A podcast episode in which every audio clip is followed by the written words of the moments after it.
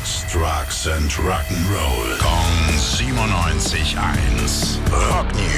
Einen wunder wunderschönen guten Morgen, mein lieber Tim. Was hast du für uns ausgegraben? Was gibt's Neues? Uh, es wird die Chance geben, Gotthard nochmal live zu sehen mit Steve Lee und seiner Stimme dabei. Hä? Ja, es ist eine Riesenshow für nächstes Jahr jetzt angekündigt. Da würde Steve Lee nämlich eigentlich seinen 60. Geburtstag feiern, wenn er nicht 2010 beim Ja. Unfall gestorben wäre. Und ähm, jetzt haben sie ein Tribute-Konzert angekündigt. Soll stattfinden am 2. Dezember nächstes Jahr Mhm. in Zürich im Hallenstadion. Und da haben sie 2005 ein Konzert gespielt. Aufgenommen, auch auf DVD, Made in Switzerland. Ja. Ist bestimmt ja auch schon mal angeschaut daheim.